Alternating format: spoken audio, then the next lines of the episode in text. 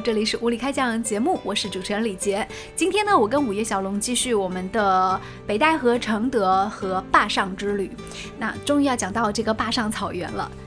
其实坝上应该来说是一个地理上的一个概念，因为就是中国不止一个坝上草原。呃，但是我们今天特别要讲到的就是位于这个河北和内蒙交界处，在赤峰的乌兰布统大草原，也叫做是塞罕坝国家森林公园这样一个地方。呃，说到草原，其实我们去年的行程当中，去年去甘南的时候，就是也去过草原，比如说在那个马曲。就是在川西的那个线上哈，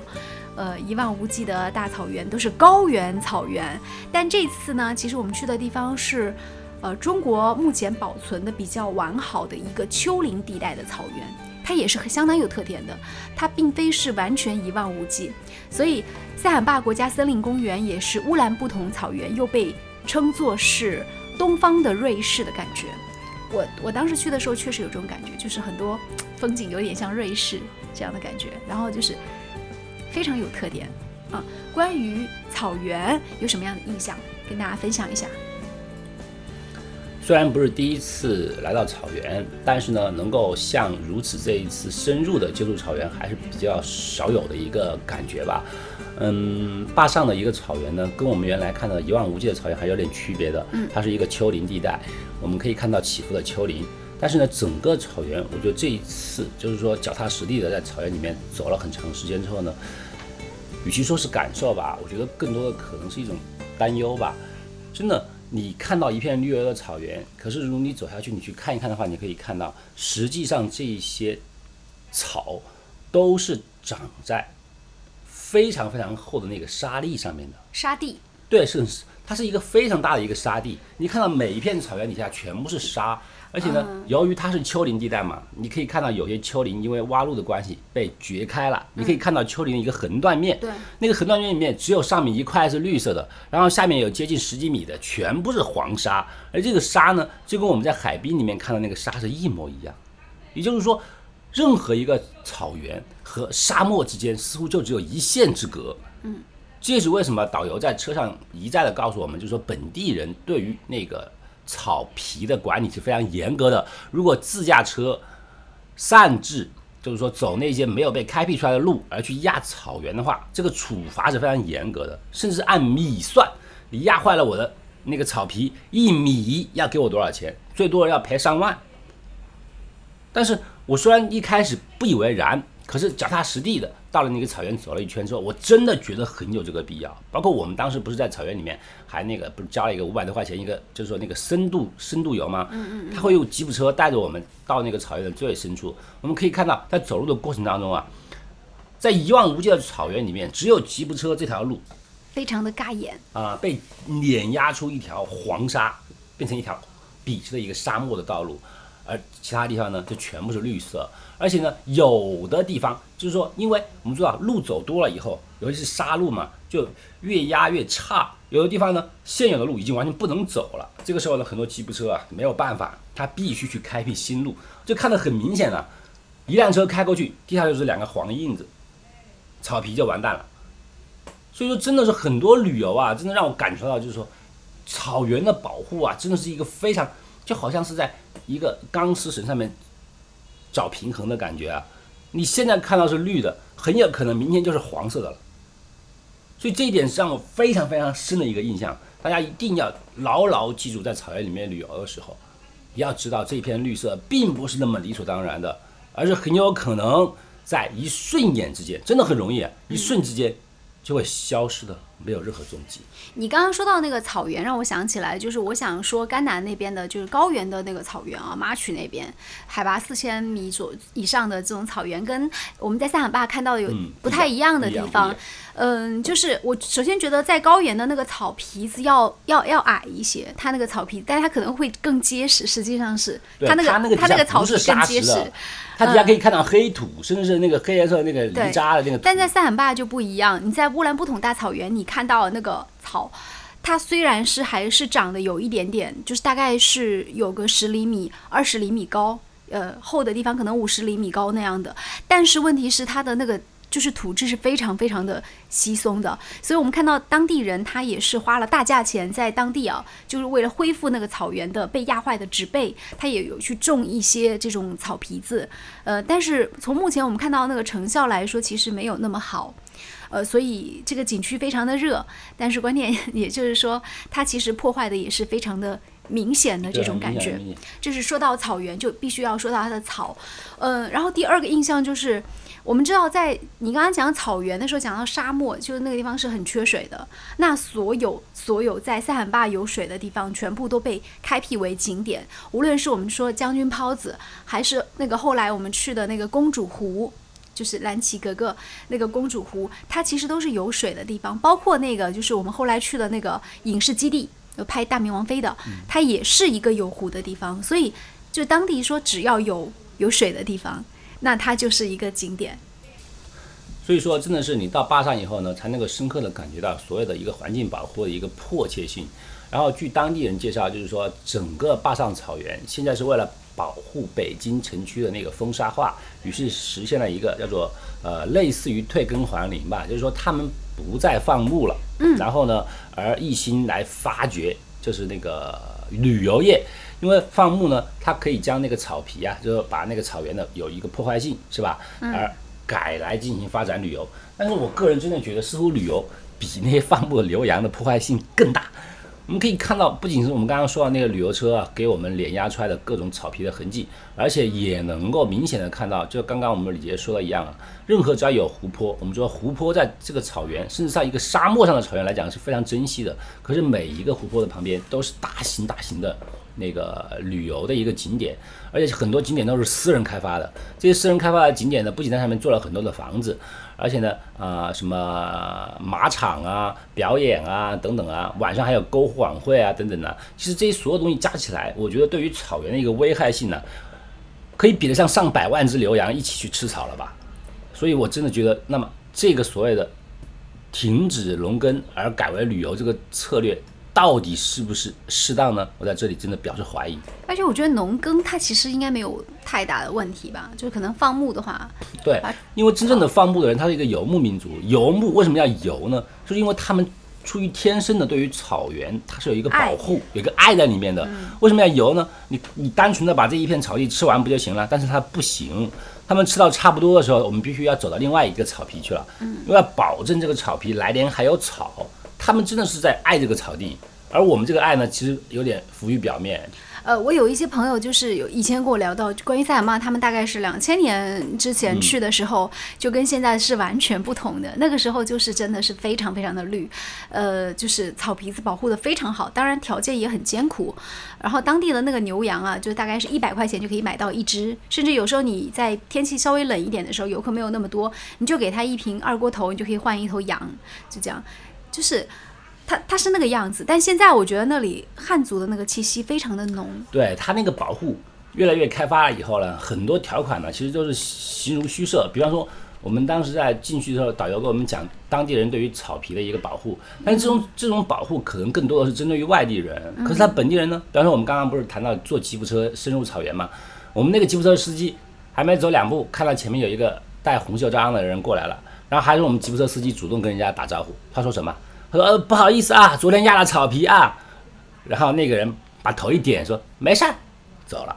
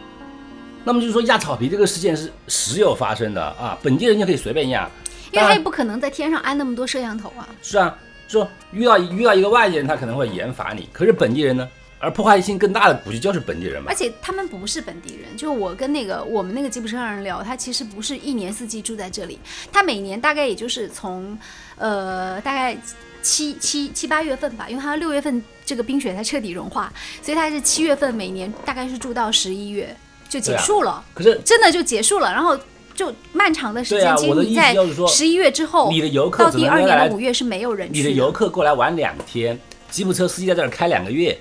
谁的破坏性更大呢？是不是啊？你这游客过来玩一天，压了个草皮啊，罚你一点钱，你得走了。本地司机呢，两个月时间天天压草皮，就说对不起啊，不好意思啊，然后别人就说去吧，嗯，是吧？你看起来好像保护了本地的一个生态旅游，保护了本地的一个开车的旅游车的一个司机，可是呢，可是呢，你不可再生的草原、不可再生的资源就被你这样一次一次碾压在轮胎下面了。嗯但是呃，虽然说是更多汉族人在那里做生意啊，但我还是要说一下，那当地的那个就是整个的。尽管是汉族人做生意，但他的民风还可以，就整个的住宿条件呐、然后尤其是吃的我很满意，那里的水果，然后那里的蔬菜，那里的牛羊肉真的都非常的好吃，哪怕是团餐，呃，都都味道非常的不错，这是还让我挺意外的一件事情。啊，那我就有点又要泼点冷水了，嗯啊，就那个里面我们说进到那个坝上嘛，既然我们俩一个肯定是要穿红脸，一个穿对啊。谈到蒙古对不对？他们就内很多 很多地方就说以蒙古人的方式啊来来招揽旅旅客，就是请大家进一个蒙古包嘛。进了蒙古包之后呢，首先是和蔼可亲的谈一谈本地的各种啊啊绯闻传统，啊，似乎每个地方都喜欢拿那些什么啊啊走婚呐、俗婚俗方式啊拿来开玩笑啊尤。其男女谈恋爱的方式嘛。啊。是啊，首先请大家那个那是本地的一个一个地方景点啊，然后把大家骗到每一个蒙古包里面啊，然后那一个啊当地的地接嘛，就是那个地接小姐嘛，穿了一个蒙古的衣服了，就是我是蒙古族的，然后汉族说的这么好，汉语说啊的比汉语说的蒙语要 day 溜。六，然后他说他是蒙古族的。他只会用蒙语打个招呼，啊，开口就。是 就是就是就是抢婚，哎呀，那以前抢婚怎么着怎么着啊，是吧？说些那花边新闻啊，然后绕了半天绕回来就说，哎呀，我们蒙古最好就是银子啊，来这儿买银子啊，蒙银多好对对。然后他关键有一句话，他讲他那个衣服是他妈妈给他呃一半手工做的，然后我就发现其实旁边很多导游都穿他差不多的衣服，难道他的妈妈为所有人做了衣服吗？然后他啊我觉得很有意思啊。他他全程讲的是汉语，他却告诉我他是他是蒙族人，然后家里非常的穷，然后一家五口人只住了一个我们当时大概进去十平米的一个帐篷，就这个就你就算编也要编得像一点的，呃，更可笑的就就是是，你看那个他那个旅游景点里面就是有很多帐篷，每个帐篷呢他就忽悠忽悠二十个人进去，然后呢，所呃有人都是妈妈站在那儿一个人站在那儿就给大家给大家给大家卡卡到，后来就在卖卖那个猛银，嗯。然后就说我当时实在是那个坐坐坐不住了啊，他是有点好，就是他那儿不关门啊，有的景点把你抓进去，门一关不让你走，对对对，我就借口抽烟我就出来，一出来一看呀，外面五个蒙古包。每一个蒙古包里面的那些导游讲的话都是一模一样，都是我的妈妈怎么样怎么怎么样，哎，我们这儿又被人抢婚了，又怎么怎么样，我猛银最好啊，我呃这，件故宫里衣服百分之是独一八十无二都是的呀蒙。银做的，呃，就这，我感觉像这样的设备啊，真的是蛮坑人的啊，这很坑人的。我首先我真的严重的怀疑那一个所谓就是人是不是蒙古人对啊，一口流利的那个普通话不说，是吧？而太且呢，流利了。啊，说的话尽是一些绯闻花边，然后他基本上不会说蒙古话，啊蒙古话也不会讲，然后目标明确的就谈到就是说买银子吧买银子吧，啊，这个地方我就不得不表扬，就是我们刚刚谈到那个就是舞蹈。呃，蒙古舞蹈，舞蹈一看情况不对嘛，马上直接说，哎，车来啦，把我们全部都叫走了。对，啊，当地那个就是说，拆了台子，整个蒙古唯一穿了一件妈妈亲手缝起来的那个 蒙古地接小姐，当时就呆了。她当时下意识的喊一句话是什么？都不许走，不许走，你们都走不了。呃，你们都走不了。可惜我们当时二十个人一哄而散，他实在是没有办法所以就是人多力量大。啊！就这这，如果是你一个人去，然后一个人把他抓进去，你就你这真啊走不了了抓住你不买点猛银，你走不了。这一点让我很有很有遗憾。对，但实际上就是蒙古族那边的，就是少数民族，真的少数民族，他的他的民风其实还不错。对对我看那个节目来说，那个节目尽管肯定是汉族人去招揽生意的，但演出的是很多，据说是外蒙的小伙子啊，当然我不知道外蒙还是内蒙了，外蒙说了是外蒙嗯，但是他们真的非常非常的敬业，整个演出，尤其是骑马的那一群小伙子。就是我们在那个蒙古里面，就是刚刚谈到了所谓的装作蒙古人的汉人哎，让人很遗憾以外，然后谈谈真正的蒙古人啊，真正的蒙古人里面，就是说整个草原里面有一个比较盛大的一个表演，就是说马术表演。这个马术表演呢，是为了模拟当时成吉思汗从那个出生，然后最后呢啊、成功以后的一个经历。这个里面呢，表演马术的都是接近十七、十八岁的，非常可以说是帅哥啊，嗯，啊大帅哥啊，在那个酷热的那个阳光下面赤赤裸的上身，然后呢，很多人的背上还有纹身，写的都是当地的蒙古语，这一看就是就是本地蒙古人。本地人，而且人家不会说汉语，他不会跟你说买我的银子嘛对，他说的都是咕噜咕噜咕噜咕噜。而且他们那儿就是蒙古族的女孩子都是在马背上这样的，就是对，有非两个常的厉害。有两个女生那个一看也是蒙古术族，对。长得非常漂亮，而且他们的脸色都是不一样的。你看那个，就是当时表演的蒙古族的女孩子，明显脸是黑红黑红的。然后你再看的那个给我们卖银子那个女孩，那看的就白的啊，白里透红，白那是白里透红。白的，人家那后来表演马术的两个蒙古的那个两那个就是个女生，蒙古的。对啊，她在马背上能够倒立，能够跳跳上跳下，是吧？那大长腿竖着，然后一个长腿竖着，在翘着腿儿在马上跑，那一看你就不用说，你不用说我在马马是什么样怎么样的，一看就知道是当地人了。是呃，更关键是让我有有所体会，就是啊，所有旅游里面最苦最累累的活，反而不是我们不要说蒙古人，甚至不是我们中国人做的，是吧？那马术表演他说了，全部是外蒙古的啊，把那些外蒙古的小伙子过来打工。一方面就是说，因为我们中国人，中国可能是。就是说强大比较懒强大了，强大了，就是别别人到我们这儿来打工，但更多来讲就是什么样呢？我真的感叹啊，现在的中国啊，无论是你蒙古也好，还是哪儿也好，会骑马的还有几个呢？是吧？十七八岁全部是网瘾少年，拿着手机去打王者荣耀去了，谁给你骑马呀？现在只有外蒙古那些相对落后的人，人家还能过那种很天然的生活，人很淳朴。你看他表演，他整个表演里面，他是扎扎实实、实实到位的，就拳拳到肉，就骑着马，骑着骑着忽然就翻倒地上去了，就摔了一一愣，就是那种感觉。而且更那个的就是说，当时我们不是有一段，还有一个那个旅游，就是说，呃，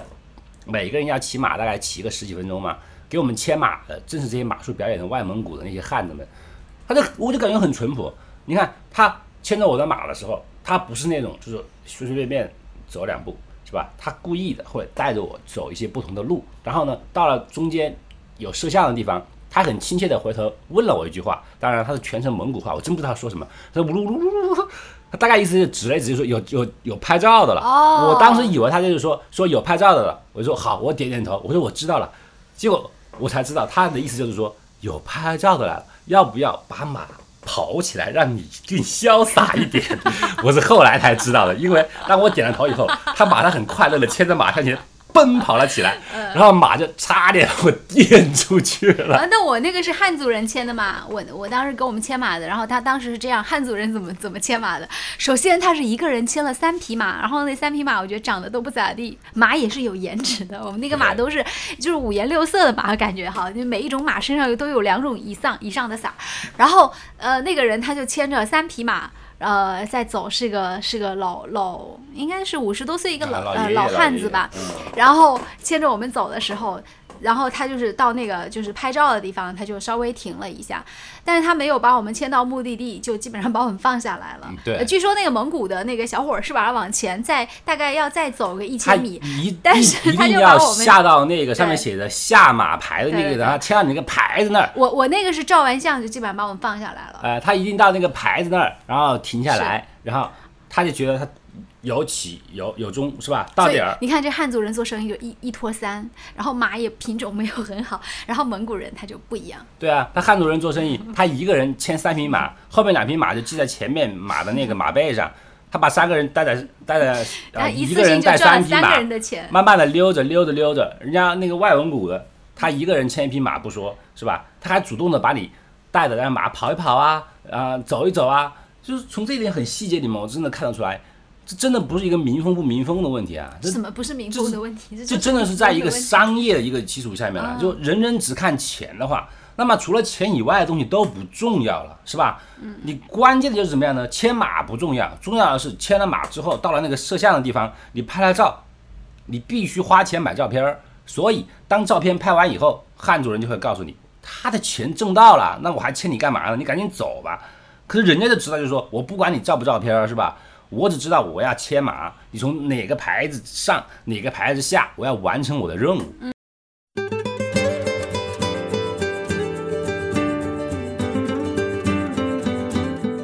然后最后我想跟大家友情提示一点，就是我们去之前，当时看攻略上说，就是那里很冷，那里很冷，所以就带了很多衣服。我必须要讲说，这次确实有一些衣服没有穿就带回来了。然后我们同行的有人还带了羽绒服，就那个比较薄一点的。其实，在那个地方八月份用不上穿羽绒服，嗯，没有那么冷，而且太阳底下还是比较热的。其实。我觉得身体好一点的时候，如果说你早上穿个短短裤出门也是可以的，